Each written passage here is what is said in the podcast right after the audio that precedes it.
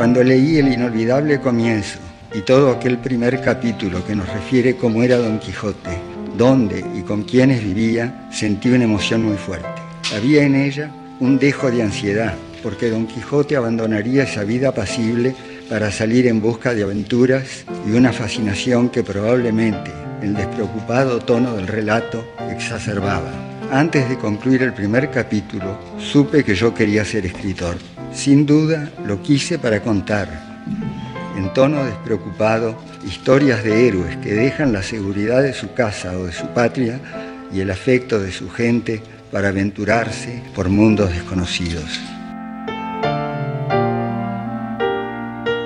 Nuestro futuro es inescrutable y los caminos de la vida trazan extraños dibujos. ¿Quién me hubiera dicho que al cabo de 60 años felices, ocupados en contar historias, yo recibiría el premio que lleva el nombre del querido escritor que me inició en las letras? El 15 de noviembre de 1990, Adolfo Bioy Casares se convertía en el tercer escritor argentino honrado con la distinción máxima de la lengua castellana, el Premio, Cervantes. Bastante sorpresa, desde luego. Estoy tan acostumbrado a lo otro, a no ser reconocido, pero no lo digo con ninguna amargura, sino he sido muy feliz cuando no era reconocido. Y soy feliz ahora también porque uno siente los premios como una estima de las demás o si no como un golpe de suerte. Las dos cosas me gustan. A veces pienso que tendría que haber una especie de lotería que funcionara automáticamente en todos los países y que todos los habitantes pudieran sacar el premio, porque me parece que cuando uno siente eso piensa que la vida es favorable. Yo me acostumbré a no esperar nada. Yo era bastante vanidoso y yo descubrí alguna vez que la vanidad es incompatible con la dicha. Entonces alejé de mí esas ansiedades y los premios me han llegado generalmente sin esperar. Bioy Casares es el creador de una amplia obra donde la fantasía y la realidad se superponen con una armonía magistral. Es en este punto donde su libro, La invención de Morel, escrito en 1940, logra una impecable construcción en sus relatos propios de lo que hoy sería una realidad virtual, aunque siempre renegó de la tecnología. Creo que si yo volcara mi tecnología a mi literatura, haría una literatura muy desagradable. Una señora de Estados Unidos me ha mandado una carta hablando mucho de la realidad virtual y todo eso. No entiendo ni palabra de eso. Hasta ahora he escrito mis libros sin saber nada de eso.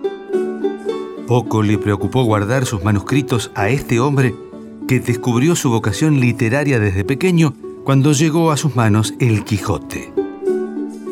Sigo escribiendo a mano y así escribiré siempre en cuadernos también que tienen las hojas fijas para obligarme a escribir lo mejor posible desde el comienzo, porque pienso que si las hojas se arrancan no puedo escribir de cualquier manera, no, no, escribir de un modo que queda después corrijo todo otro que escribo muchísimo. Se sintió honrado por la amistad con Jorge Luis Borges desde 1932. Escribieron juntos, bajo el seudónimo Bustos Domecq compartieron el amor por el género fantástico sin ponerse ningún límite.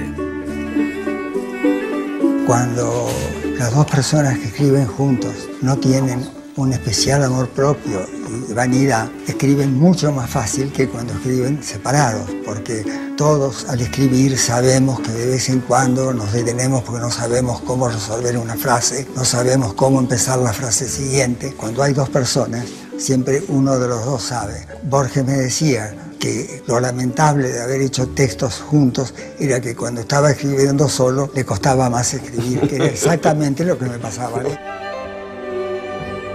En abril de 1991, Bioy recibió el Premio Cervantes en la Universidad de Alcalá de Henares. Las letras argentinas, una vez más, estaban de fiesta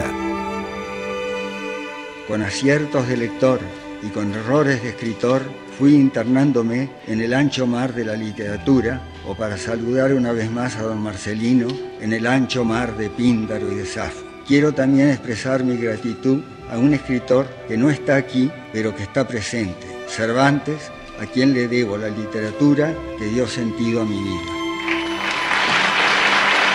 Una producción de contenidos. Radio Nacional.